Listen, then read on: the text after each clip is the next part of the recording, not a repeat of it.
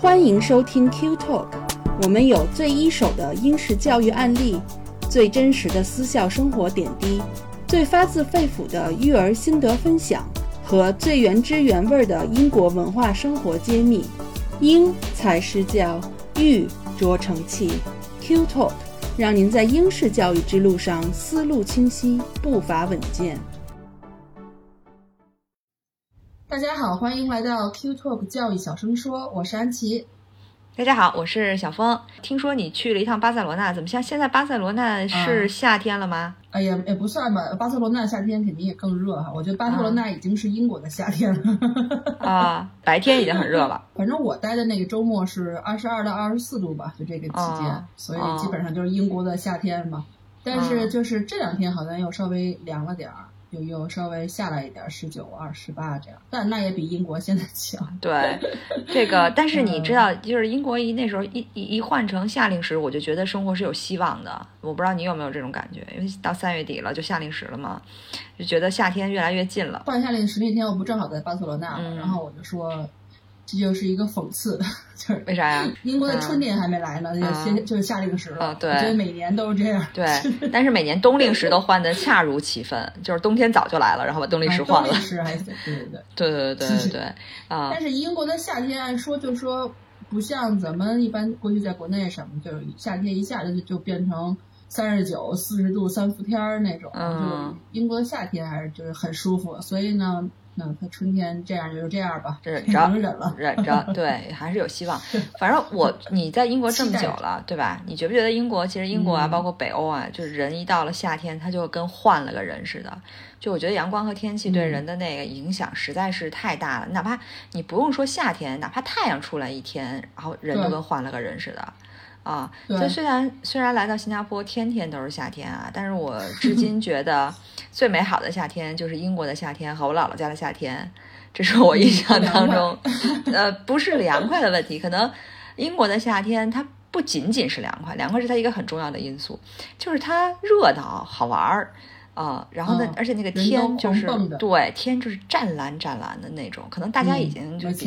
对吧？也习惯了北京蓝，可是那个英国蓝的那个湛蓝湛蓝那种夏天的那种感觉还是挺好的。哎，我们去年夏天的时候不是也搞了好几期节目嘛？就主要介绍英国夏天的活动。那时候还是给国内的朋友们感觉像望梅止渴，就是因为毕竟那时候国内的情况还不是很好，大家都没办法出来旅游。哎，但是今年不同了，对不对？现在大家都已经完全放开了，而且很多城市到伦敦的这个直航都已经恢复了。而且我周围现在的朋友也陆陆续续的回国探亲了，包括英国的朋友，包括新加坡的朋友。所以我觉得今年夏天可能众多望梅止渴的朋友们都可以亲口来尝一尝梅子了。大家可能都迫不及待的就要出来了，我们的夏校也重新开始了。嗯。话说我们上一次下校应该还是我加入 QED 之前的时候，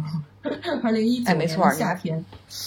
对，被风吹过的二零一九年的夏天，嗯。对，现在想想，真的二零一九年的夏天真的特别美好。那时候虽然那时候我是在国内啊，但就觉得二零一九年是一个特别美好的一年。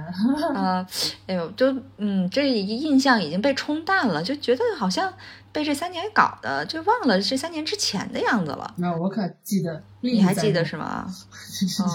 嗯，回忆回忆，翻翻照片儿。那个时候，因为一八年、一九年，呃，就咱们公司搞了两年的夏校嘛，然后主要是有音乐主题的，然后领导力主题的和大学备考等等，有好几个夏校。然后一九年年底的时候，其实我们就把二零二零年的这个计划已经都做好了。然后有很多主这种主题的下校，学校也都谈好了，结果啪嚓一下，疫情了嘛。嗯。那你说这一封就是三年四年的，就是现在一件二零二三年了，我觉得终于我们又可以敞开怀抱欢迎大家。来到英国过夏天了，对，呃，二对你这么说，其实你还提醒我，二零一九年的夏天，我还真想起来我做什么了。我那会儿我还没正式加入 QED，但是我我也算是参与了那个夏校，就是我去教小孩。我可能之前在节目里也提过，我是教那个夏校，就是招募的英国孩子的那个做他们的中文老师，因为中文对中文孩子是不需要中文的中文课的，他们那个时段就是上英文课去了。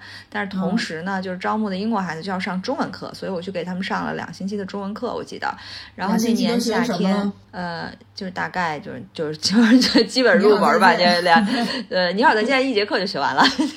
反正呃两星期完完完了之后，他们还是会那个就基本上跟没学差不多吧，我觉得，但是我还是很认真的教了，寓教于乐啊，那个，然后但是我我印象特别深的就是那一年的那个。结束的那个音乐会，因为当时是在圣乔治教堂，这个我之前好像也在节目里说过。对，呃，那个圣乔治教堂，那是我这这辈子唯一一次晚上在关了之后，因为大家知道温莎城堡下午五点六点就关了，那是我唯一一次晚上关掉之后进去的一种体体验，就是没完全没有人，因为平时温莎城堡都是人满为患的那时候。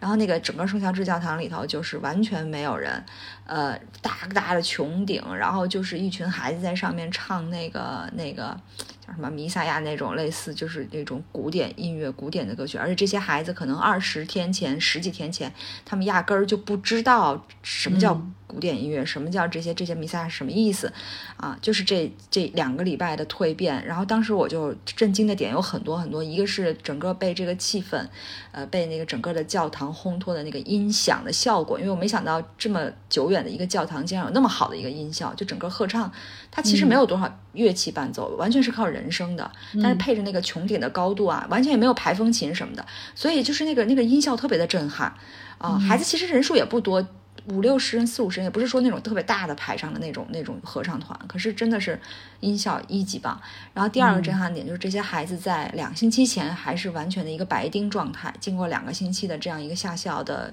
呃训练吧，就可以有一个这么精彩的演出，这也是让我很惊叹的一个点。然后呢，呃，第三个惊叹的点，我就是觉得，哎呦，这个下校可以。做的事儿这么多，因为那些孩子真的当时忙忙碌碌的。这个第三个心心态的点，不是我最后在演出时候得到，是整个下校过程当中我感受到的，就是他们就像就像真的是在上课一样，在学校里，但是他们又学的是完全很新鲜的、很不同的文化、语言各种东西，完全，因为他们还有 DT，他们也有各种各样这种私校里头真正有的课，所以他们整个那两个星期就像在私校上了一个插班一样，就每每个孩子都是。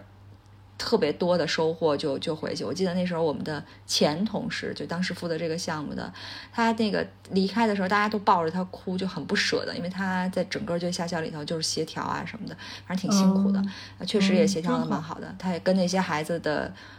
感情啊什么的，反正处了两个星期都蛮好的，所以最后还还有挺动情的部分啊。总之呢，那个夏天确实还是 留下很多回忆的，虽然我没有直接参与进去，嗯啊，所以呢，一九年的底，一九年底，当时就是我们负责下校的那个同事辞职了，因为那个工作就是他家庭搬的离太远了，离我们温莎。后来呢，辞职之后呢，我就来接手这块儿。当时我们确实是内容都谈好了，而且有许多新的很。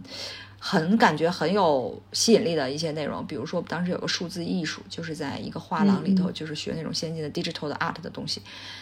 呃，结果就疫情了，所以呢，这这个这些这这是四年了，就是恍如隔世。然后前两天我不是看那个一九年的那个视频嘛，我就觉得哇，真是恍如隔世，因为很多孩子我都见过也认识，啊，觉得哎，真的是，嗯。对，我看有一个小朋友，就他们说自己后来的感受嘛，然后这小朋友说，他一开始参加的时候觉得啊，音乐什么戏剧三角，就觉得啊，就一就对音乐一一无所知，完全不感兴趣那种。然后我行吗？就这这两星期我怎么办呢？然后结束以后就觉得特别棒，就觉得自己收获很大，也对音乐产生了兴趣。我就觉得这就是一个像蜕变一样吧，就是还是收获非常大的。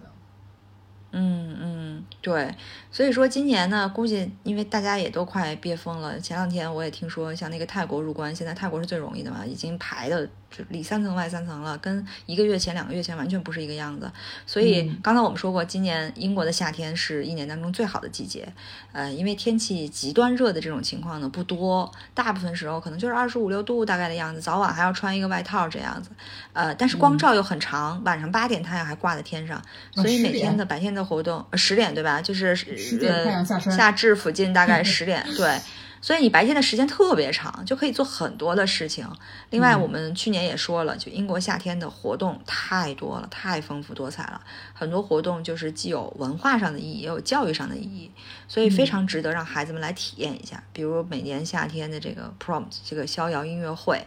然后各种博物馆的夏季特别活动，BBC，还有甚至是白金汉宫，只有夏天开放了那几个礼拜，等等等等，就是感觉像季节限定版的，就是你过了这个点儿，村儿就没这个店儿了，你只能这个时候来享受英国最美好的一个夏天。嗯，对，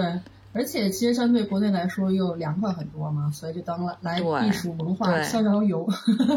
对对对，呃没错没错啊，对，所以其实刚才你说的这些，呃，也推荐大家再翻一下、考古一下，就是我们之前的呃这几个关于英国夏天的节目，大家也可以知道都有哪一些就是固定的一些特别的活动。那就因为我也、我们都知道，就是家长来送孩子到夏校，尤其是像这种国外的夏校，就主要的目的还是希望他们有语言上方面有个提升，然后视野上得到一个开阔。所以呢，一个好的夏校就不能只是玩儿嘛，也扩展视野。当你在扩扩展视野的时候，就也不能只是学习，也不行，这太枯燥了。嗯那夏校既然成为一个成为夏校嘛，这个学校那就得是这种在英国的学校哈，就是玩中学，学中玩儿，就是玩儿为载体、为形式，但是你学的东西就是非常的丰富多彩。嗯，毕竟我们有很多人和就是英国人的这个想法是不一样的，因为我们之前也说了，英国人就是纯玩儿。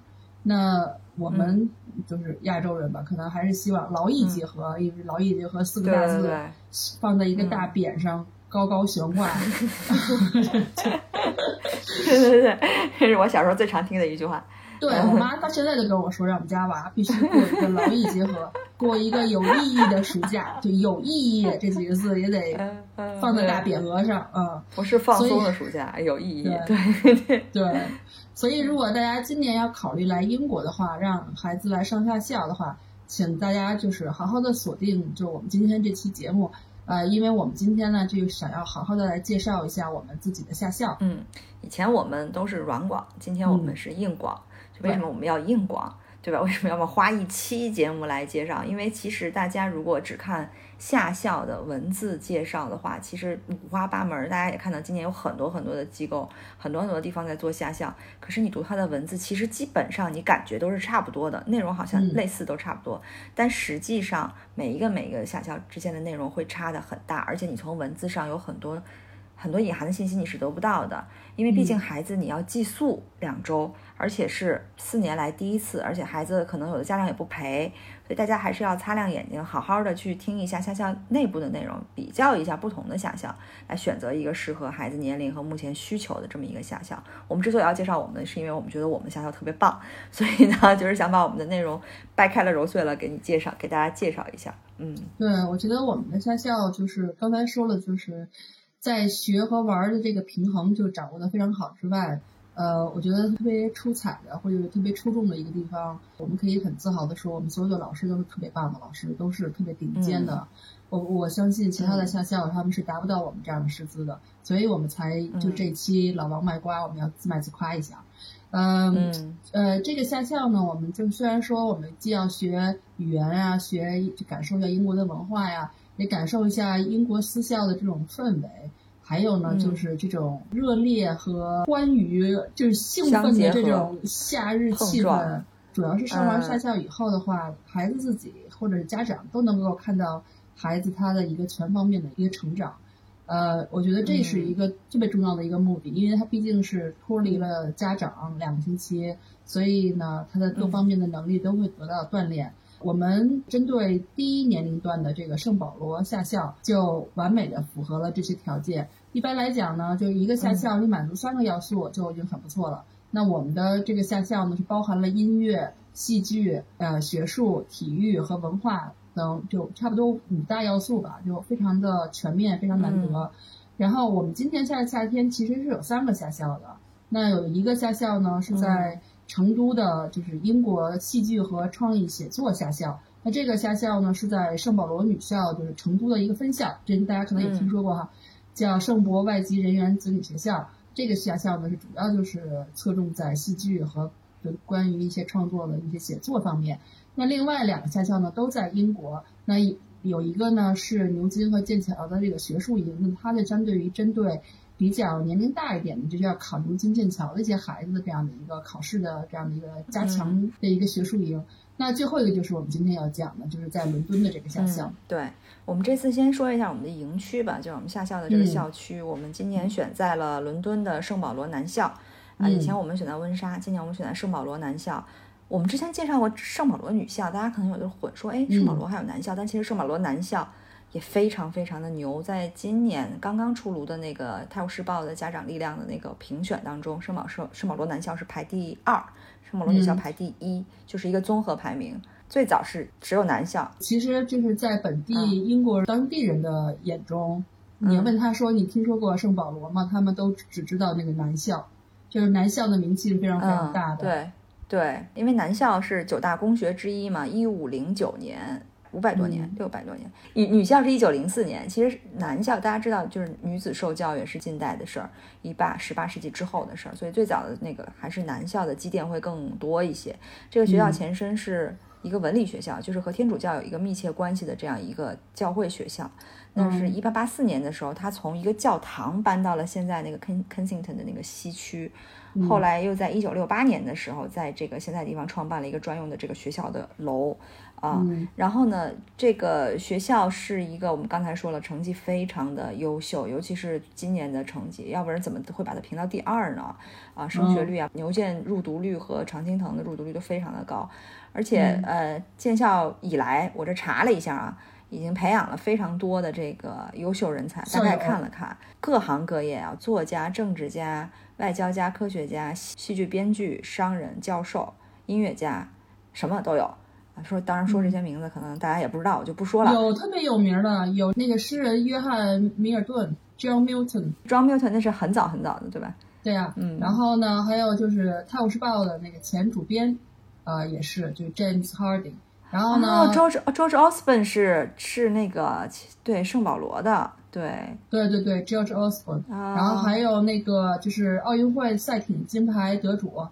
就是小小众运动啊，这个 Simon Dennis 也是，还有呢就是比较著知名的这个演员罗里金尼尔，就是这几个可能大家都比较熟悉的名字吧，这都是这个学校毕业。这个学校现在也是也是非常难考。那我我我去年还是前年，我的朋友去考他那个猪年，他那个猪年就是他的那个相当于工学的小学部嘛。呃，是就是考得很辛苦，但是好在最后结果是好的，因为他的学术成绩越来越高，他的这个门槛越来越高，所以现在大家也都是非常受欢迎的一个学校。可想而知，这么优秀的一个学校呢，它的设施肯定就会几乎来讲，就是说匹敌伊顿哈罗是这样一个重量级的，是一个系列的。所以大家在这个学校参加夏校呢，也可以享受它的很多很多的这些便利的设施。也可以非常近距离，甚至说是进入式的体会这种英国私校的这种氛围和感觉，而且又是一个顶尖私校的氛围和感觉。嗯，那我们说完这个，就我们夏校的地点，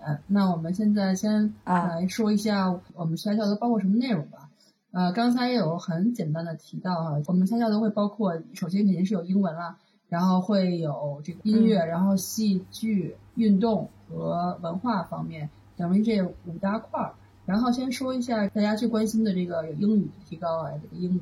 英语这块儿呢，是我们会找这个牛津大学和剑桥大学的这个英语语言与文学专业的这个教师来教课，同时呢，他们也会分享一些就是牛剑的一些学习生活的一些经验呀，通过这些平时的一些交流，其实也是起啊起到一个给孩子树立一个榜样作用，小朋友们以后会觉得是我也要成为这样的人。他可能就会更有动力，更有这个积极能动性吧，要去就是要去考一个更好的学校。因为都是有一个小班教学嘛，所以他其实整呃学习的内容就会覆盖的口语啊、阅读、写作啊，还有一些辩论。那会把他们分成小组，然后又通过辩论来提高他们的一些口语，提高他们的一些表达方法吧。然后在文学方面的话，也会精读一些小说、诗歌、散文的，就是比较著名的一些篇章。这样的话也是通过对英国文学的作品的学习吧，然后可以感受到这个文化呀、历史啊这些积淀，嗯，所以也是给孩子打一个基础。我们为什么要加这个文学的东西在里头？因为大家知道，你如果只学这个英文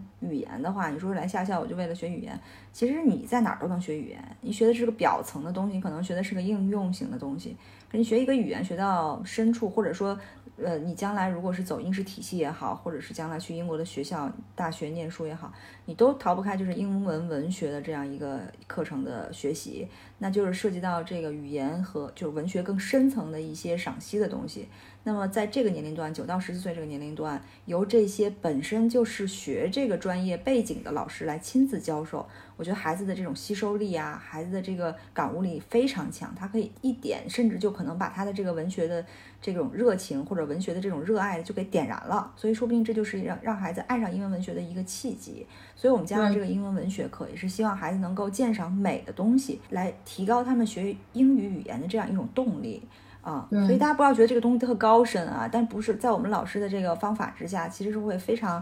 呃，叫什么？呃，深入浅出的让大家喜欢上这些作家，然后大家理解了这些作家的作品的，所以呢，我们加了这个文学的板块在这个课程英语的课程里头，这个也我觉得是可能其他学校都做不到的。因为 QED 一直在做就是文学的精读和领读会嘛，所以这个我们做的非常的成熟了，每次都是通过一本很有名的书，然后通过老师就是带读或者是精读，然后就是因为针对不同的孩子年龄层的这种阅读能力嘛。然后其中会挑挑出来一些，就是呃句子啊、词语啊，然后给大家讲一讲背后的一些，呃，比如说是语法或者是文化，为什么他用这个词不用那个词？就像我们小时候学语文一样，我那我们肯定也要学鲁迅，我们也要学别的不同的诗诗人的作品，肯定不光是说让你学这个主语、宾语、动词，就这种东西会太枯燥了，就是一种应试的东西。一个是像你刚才说的，通过文学。去带动他对这个语言的兴趣。另外呢，就是他学起来就不会那么枯燥，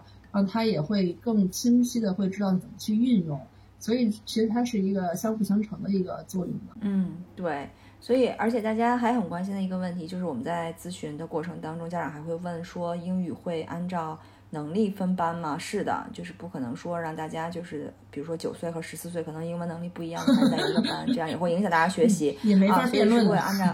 对，是会按照英文能力分小班的不同的班级进行学习，这样效果就会更好嘛。嗯，好，我们说完英文，那我们就说完语言，我们说一下这个音乐是也是其实是一个这次下校一个很核心的元素。呃，也是一个我们 QED 一直很骄傲的一个主打的项目，因为我们在音乐方面一直都是跟剑桥大学的音乐系的教授 Edward 来合作的，就所有的历史上做过的音乐项目，下校也好，呃，线上课也好，都是跟 Edward 直接合作的，口碑也非常的好。我们先介绍一下 Edward 啊，可能 Edward 可能大家就是不太了解，如果大家去搜的话，就是很容易搜到他，因为他是剑桥大学的音乐系主任，在英国本地非常著名的声乐教育专家。那他呢是什么方面呢？他是合唱音乐历史和实践方面的专家，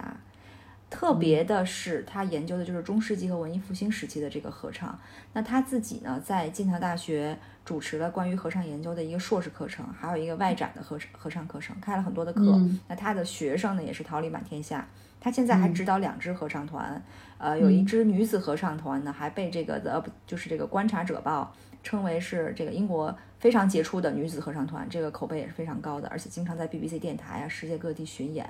那他的学生，我刚才说桃李满天下。上次一九年，呃，他带了两个学生来做他的助教。那这两个学生后来我们才知道，现在在英伦敦西区音乐剧界是，对，都已经是算是响当当的，对，响当当的人物。而且有一位还是对青年剧团的这个类似团长还是怎样，还是总导演这种。还有像 Mary Poppins 的那个背后导演，其实就是他的学生，这个声乐部分的导演，他会带他的狮子团队一块儿来，呃，整个的这个狮子团队包括他自身的这个专业性是非常强的，而且大家也可以看到，一九年的时候，他能把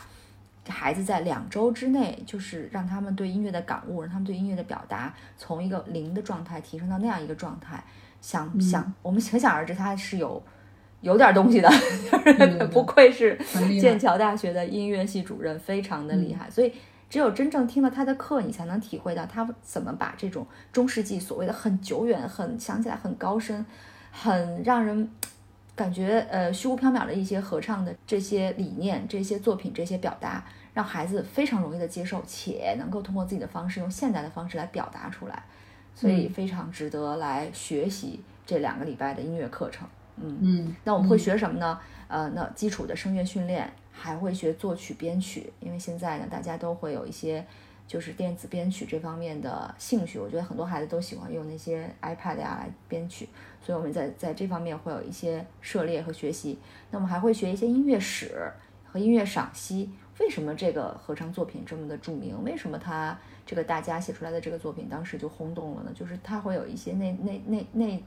怎么讲内行人的角度来分享给你，让孩子学会这个音乐赏析的一些角度。还有就是倾听音乐，其实我们每天都在倾听音乐，可是为什么你就会有一些内心的愉悦？你为什么喜欢这个这个流派的作品？可能我们会进行一些交流，让大家找到一些深层次的原因。还有就是演出训练，因为我们最后还有一次公开的演出，合唱的演出，呃，是在圣保罗的南校的礼堂内，也是一个非常好的一个表演场所啊。所以这些呢，就是我们这次音乐课程所要涉及到的这些内容，也也很广啊，很丰富啊。对，而且我记得他们原来我们做那个他的音乐课的时候，他都会一开始。会就带孩子进入那个情绪和进入那个状态的时候，他会做很多腔的热热身啊，然后会做一些一些游戏啊，对，会讲一些乐理，然后怎么去发音，通过怎么呼吸吐气，然后可以把那个发音发得更好，等等等等，他就很细致。所以他的那个团队，我真的觉得还是非常厉害的。嗯，好，那接下来呢，我来再讲一下跟音乐其实非常相关的另外一个一大块，就是戏剧。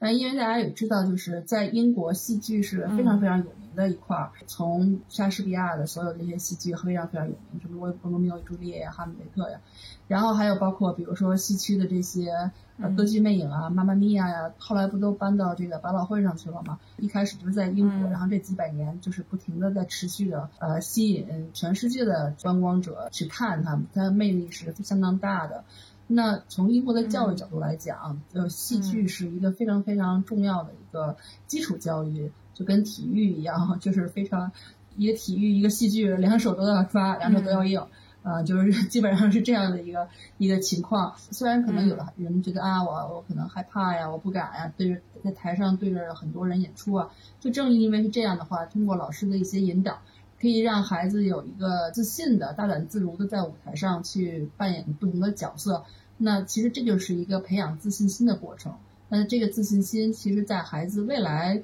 近期来讲，可能在学校期间。更大了以后，在就是成人了以后，在工作的不同的工作场合都会用得到。对，跟别人相处的过程中，其实都是非常有用的。那这个戏戏剧教育呢，它其实并不只是教你怎么去表演啊，然后去培养一个专业的一个演员，而它只是一种体验的一种方式，然后去引导孩子呢，嗯，去观察事物，然后去表达事物，然后怎么去理解，然后去创造，去反思，基本上是一个孩子的综合的一个素质的一个培养。那我们下校的这个戏剧的这个呃这个板块的内容呢，首先我们肯定会是选就是英国最经典的一些儿童文学和音乐剧，然后老师会把它们改编为成适合孩子们的这个呃水平剧本或者是这种歌本儿。然后呢，让孩子们去集中学习。然后，首先你肯定要必须要理解、要背诵这个英文剧本儿。那这过程中又学又学习英语啊。然后呢，你还要怎么去配合音乐和舞蹈的一些，就是一个整体的一个学习。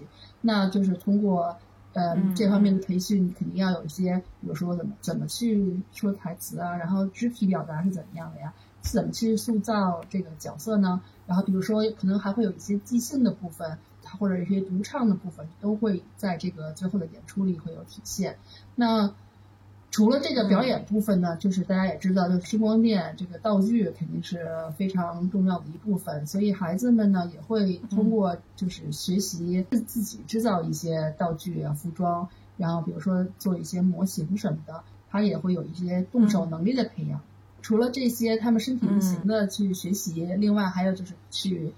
浸染在这个伦敦西区的这个音乐氛围当中，因为太多太多可以去看的了，直接去体验。对，所以就像刚才小峰说的，就是我们会带他们去看音乐剧，就经典的一个儿童音乐剧。然后呢，最后最后还有就刚才说 BBC 的这个音乐，其实都是音乐方面的一个熏陶吧。然后最后会有一个孩子们的一个最后的一个大演出，家长肯定是非常非常期待这一个环节的。就会像你说的那个，看着自己的孩子在舞台上闪闪发光的样子，突然觉得长大了。对，之前也想讨论过，我一直觉得戏剧教育是一个全部教育当中最综合的一个教育。就是如果是对于一个外来孩子学语言来讲，它真是融合了融合了语言，融合了表达，融合了共理心，融合了情商培养，融合各种东西，嗯啊，对吧？还融合了这个肢体运动，对吧？你要可能你你一场下来其实是很累的，嗯啊，所以就是我觉得真的可以讨论一下，就是如果这个孩子要走戏剧的道路，你可能真的是年轻的时候，初中或者中学，你就可以让他直接去走那条，因为他在这个过程当中，他也学到了很多他将来用得到的东西，他就是不不不需要再通过别的渠道去学，这是当然我自己的一个想法啊，教育部肯定不会同意的，对吧？你还要考 GCSE，可是你比如说，你比如说你去演罗密欧与朱丽叶，演哈姆雷特，演莎士比亚，那你自然你要领会他这个本子和他的故事，你自然要深入的理解，它就是一个鉴赏，就是一个文学的学习，对吧？那你学可能妈妈咪呀这种现代的阿爸，你就要知道现代音乐流派，你要学学到一个新的东西，很多东西你都可以从戏剧里头去学到。那你去看剧和你在看完剧之后，因为你可能我一九年我们当时是马提欧达和看马提欧达，然后演马提欧达，孩子就会在看和演的过程当中，就自然而然的就融合在一起，他那个台词也会记得很快。他跟台上人一起去唱那首歌，说那些台词的时候，他也会有一种融入其中的感觉，那是对自己的那种热情最大的一个点燃。而且在英国戏剧有大量的机会让你去沉浸式的体验。所以真的是一个非常好的，在英国学戏剧或者是在下校有这样一个戏剧环节，是一个非常非常好的，也是一定会是非常难忘的一个体验。所以在成都呢，今年我们为什么说在成都会有一个专门的戏剧和创意写作的这样一个课程，就是因为可能有很多孩子来不了英国，那为了让他们体验呢，其实我们的机构也是做的，我们请到的是香港的这个 FAST 这个机构，它也是英国原汁原味的，因为所有的老师都是英国的。啊，所以这个大家也能，如果不能够踏出国门，那个也是一个很好的学习戏剧、感受戏剧的一个过一个课程吧，大家也可以关注一下。对，而且刚才你说专业方面，其实就是如果孩子只是体验一下的话，其实通过两周的这样的一个戏剧方面的一个锻炼，其实可以帮孩子打开自己，因为可能有的孩子他就会比较拘束啊，或者是他比较内向啊。呃，戏剧是一个一个从内心向外表达的一个过程，所以其实帮他们打开自己是非常好的一个方法。然后另外就是他演了一个非常著名的，在英国戏剧或者百老汇都上演过的这个戏剧，肯定对他以后来讲，这个第一是一个非常非常好的，永远都不可能忘记的一个体验。另外呢，他以后长大了去，其实跟别的人去聊天的时候也是非常好的一个谈资。是我曾经。对吧？我曾经在圣保罗或者我，我演过什么什么什么，也是很好的一个经验，就是可以以后可以去讲故事，就是就是挺有意思的一体验。对对，哎呀，所以说讲戏剧，我们真的觉得戏剧这个这个这个形式真的很好，大家真的有机会一定要试一下戏剧学习的这种这种学习形式。嗯嗯。好，下面我们说说完戏剧，说体育吧，因为体育这个是所有下校里头都会有的一个环节。那我们的不同之处在什么呢？我们主要是英伦范儿的体育活动比较多，比如说马术、高尔夫，嗯，足球肯定是有的。我不知道有没有板球，这个可能要看到时候的一个情况和老师。看年龄情况吧。对，主要是配合马术和高尔夫。这个大家知道是发源在英国，英国就是发源地，最传统、最老牌的马术场和高尔夫球场其实都在英国。而我们这次的马术场呢，也是。皇家就是英国马术协会主席的一个私家马场，嗯，所以它的整个的规格设施都是非常的讲究的啊！大家就是去可以就是体验一下一个皇家私家马场的这种骑马的感觉，顶配 啊！然后大家知道这个骑马都不会说只是去骑马，你还要学习整个的这个照顾马呀，给马梳理啊，然后呢牵马呀，就是各种的时候整整个一个你也会培养一个对。对，跟动物的之间 这种这种互动吧，其实也挺挺好玩的。这个马术这个运动不仅仅只是骑，你说骑会有怎么样？其实马术这个运动更多的像，我记得以前看过华天华天的一个一个专访，他说这个马术就是一个从头到尾的一个过程，就是人其实是在学习怎么跟动物交流，人怎么学习克服自己的恐惧，学很多。就是这他马术不仅仅只是我们看到了那个骑马那个一跃的那个对马术感受那个过程。对马术其实最重要的就是他跟这他的那匹马那个的中间的交流联系，对他们俩的 connection，等于是两个人就是像 partner 一样一起来完成一些动作。其实技术方面它只是一方面，另外一方面其实是人和动物之间的一个联系是非常重要的。而且这个联系其实是是非常解压的，因为现在大家也知道，就是有大家有很多都会通过动物去给给孩子或者是大人啊有一些挤压或者是心理问题啊。嗯，对对对，或者还有一些嗯非常非常压力太大了，然后太焦虑了，其实通过跟动物的沟通和这个相处，其实都会有很大的缓解，这也是非常好的一个方面。嗯，对，因为我们说到这个高尔夫，嗯、因为英国公开赛也是这个高尔夫四大锦标赛中最古老、最负盛名的一个比赛，所以大家这次的高尔夫呢、嗯会在温莎体验。就是在嗯我们的办公室附近了啊，因为大家知道温莎城堡啊，对，去不了苏格兰，太那个什么了啊，太太远了。呃，但是呢，温莎的球场，我可以拍胸脯的说也非常的好，而且温莎的整个的气候嗯环境啊，对吧？毕竟是皇家的地界儿嘛，所以就是维护的非常的好，啊，环境很优美啊，可以畅想一下，在蓝天白云之下，徜徉在绿绿的草地之上，然后边走边聊，体会一下高尔夫的一种社交功能也好，体育功能也好，就是一种综合性的这样一种体验吧。嗯，真的是听着听着我都想 我想去骑马。嗯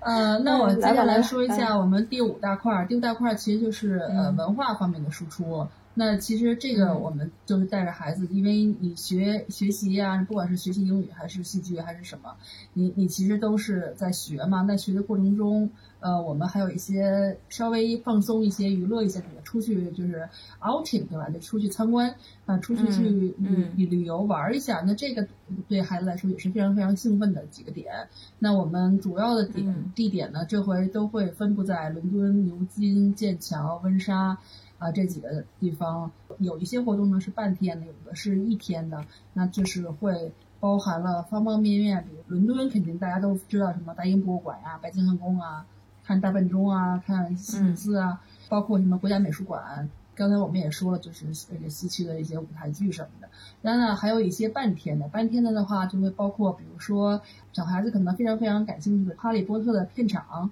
然后呢还可以去就是这个 Richmond Park，就是皇家里士满公园，里面有很多那个野生的鹿嘛，然后你可以看看那些鹿啊。嗯对。然后呢，还有就是 Hampton Court Palace，就是那个汉普顿宫。那这个汉普顿宫也是称为英国的凡尔赛宫啊，就就是也是非常美的一个宫殿式的一个花园。那、还有一些，比如说百年老店这个 Harrods 这个百货商场。嗯。啊、等等吧，在伦敦可看的地方太多了，我们嗯提取了一些精华。然后呢，肯定你我们不可能就是会放弃去牛津和剑桥的机会。那去牛津的话，我们主要会去看就是牛津大学。那牛津大学的话，就会带孩子去看一些不同的一些学院呀、什么的。然后，因为离离牛津很近的有个地方是丘吉尔庄园，因为丘吉尔其实它有好几个庄园哈，它有一个庄园叫那个 Blenheim Palace，、就是在这个牛津郡的。呃，这个地方我去过，就是你觉得它是一片森林还是一片湖泊？那整个都是丘吉尔庄园的那个所辖地，超级大，然后非常非常的美。对。然后它的那个房子里面的那些收藏品啊什么的，啊非常美。反正反正它是一个非常呃精美优雅的一个巴洛克式的一个建筑，还是挺值得去看的。然后另外呢，就是因为大家可能很很熟悉啊，比斯特购物村其实就在牛津边上。所以呢，也可以就是顺带去就是逛一逛，买点东西。那剑桥呢也有半天，我们会去看著名的几个剑桥的学院，然后让孩子们 畅想一下，外以后自己可能未来就在这里。那还有就是肯定是最经典的，就是在剑桥的河上泛舟，像徐志摩同学一样，嗯、对吧？然后做首诗。嗯、剑桥 Edward 会带着大家一起一起参观，因为他是剑桥的教授嘛。对对对，那说不定可能一边泛舟还一边还唱首歌。看看幕后的故事，嗯、让我们荡起双桨。对。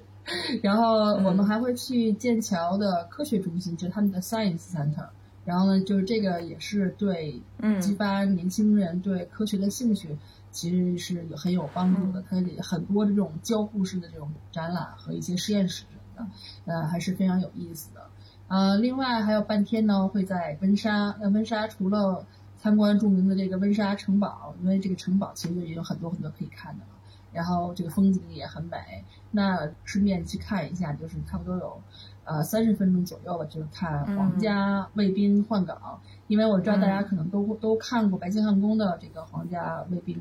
的换岗仪式，那可能大家也可以看一看在温莎的换岗有有没有不同。嗯，哎呀，说的我都想回去了。这个有点 思乡。呃，真的，我我一直觉得，我一直觉得，就好像你东方文明你要去中国，你西方文明一定要去伦敦，去英国。对，就是你随便走一个路上，看见一个楼，都是一四几年、一五几几年的，就是你背后都有什么很多故事，你都不知道。比如说温莎，大家如果去温莎，温莎城堡的旁边有一条街，然后上面有很多的，可能大家也会去，就很多的小的卖的纪念品。那条街的上面一个墙上贴着一个特别不起眼的一个，像一个说明书一样，或者是个告示牌一样。其实上面就是当年斩那个查理一世砍头的时候，当时大家签名的那个匾，就是宣布他的死刑的那么一个东西，就是就弄在那个墙上。但是平时可能你走过去就看也看不到那么一个东西啊，所以可能就是大家本地的人，或者是有一些去研究历史的人，他会跟你说，因为当时也是我们机缘巧合碰到了一个什么人，他就跟我说是这个。所以有很多这种这种东西，有很多历史的文化的东西埋藏在一些小的细节里头。比如说大家了解的白金汉宫可能是现在的皇宫，但是刚才安琪说哈哈姆顿宫，哈姆顿宫其实就是过去的皇宫，就是那个亨利八世时候的皇宫。那亨利八世那时候也是英国最最厉害的时候嘛，所以那时候的皇宫其实也是一个非常能够体会大英帝国当时的一个很强的一个文化影响力的那么一个地方。包括大英博物馆，你可以在大英博物馆看到全世界的这个珍宝。我们去年做那个大英博物馆的节目，也做了大概一个多小时 在介绍大英博物馆。所以，哎呀，真的是，我都很想去 这些地方。我觉得虽然我都去过，但是还是想回去再重温一遍。你刚才说这一点，我突然让我想到了，在英国有很或者是有很多游客或者本地人特别喜欢做的一件事儿，这件事儿特别小众。嗯，他们会去就是满伦敦的去寻找一个叫 Blue Badge 的东西，就是。你知道，因为因为伦敦太多太多名人故居了，所以就在英国的话，只要是名人故居，那个外墙上都会挂一个就是挺大的一个椭圆形的蓝色的牌子，然后他会告诉你这个是故居是谁谁谁谁住过的地方，包括就是各个行业的什么文化呀、科学呀、艺术领域。还有作家什么的，他们都会标上，还有一些什么政客什么都会有。嗯，我就是推荐大家以后如果在伦敦市区逛的话，就是注意一下墙上这些东西，因为它真的是你会突然你会发现，原来有一个特别著名的作家在这里，原来有特别有名的诗人在这里，或者是科学家在这里，就是特别有意思。所以也从另外一个侧面体现了，就是伦敦的这个历史的这个底蕴在就在这一些小小的地方体现。对对，啊，我们说完了这个文化的。之旅是大家靠脚步来丈量这个这个英国，靠脚步来体会英国的历史积淀。我们还有非常充实的，因为大家也不是每天都出去玩儿。那晚上呢？白天我们有充实的课程，晚上呢我们还有很充实的活动，让大家不会觉得特别的无聊。因为晚上毕竟是寄宿嘛，大家也会。而且夏天的晚上其实是非常美好的。啊，我们刚才说十点才天，对，所以其实每天晚上又不热，对，每天晚上我们也给孩子有没有蚊子，这个是很重要的一点，特别重要，没有蚊子。没有蚊子，对我现在快被蚊子咬死了。这最爱英国的一点就是没有蚊子。对，真的没有蚊子，这点实在是太好了。你真的，我那个当时我记得西西来新加坡被咬的第一个蚊子包，我说哇，我已经五年没见蚊子包了，是真的不夸张。所以大家每天晚上都可以尽情的在草地上坐着，然后享受晚上的精心的我们为大家精心安排的这晚间活动。比如说我们会有破冰之夜，第一天呢，我们可能有一个破冰的表演啊，鼓励大家表演啊，或者是互互相有一些游戏啊，对啊，我们还会。带大家去泰晤士河，因为大家知道泰晤士河是流经温莎的，流经伦敦呢，去泰晤士河畔漫步啦。呃，当然还有 Reading Club 阅读俱乐部啊，大家可以选择自己喜欢的书，安安静静的在夏夜之下去享受阅读的乐趣啊。当然还有学术自习室，如果你觉得白天你的学的语言啊、文学啊，或者是其他的课程东西没有。及时的消化，你可以利用这个自习的时间呢学习一下呢，这个适合学霸啊。还有辩论之夜，我们安排了几场辩论的活动，是非常好的一个锻炼大家口才的能力。电影之夜，这肯定是一定要有的啦，选一个大家特别喜欢的电影，大家就围坐一团，享受一下集体看电影的这种快乐。还有就是会带大家去西区看音乐剧，这个是肯定去的。还有呢，就是我们会带大家去看 BBC 的 Prom，呃的一场演出，不是最后那场，因为最后那场大家已经可能回去了哈，回到中国了，而且买不着了啊。对，但是其实 Proms 的每一场其实水平都都很高的，都很高。对对，它是因为这么多年的一个校园音乐会，五十六十几年了吧，其实口碑就这么。可以说是全年当中古典音乐迷或者什么音乐迷，这个 prom 算是他们的一个重头期待的东西吧，啊，所以这个我们也会带大家去看，带孩子去看，嗯啊，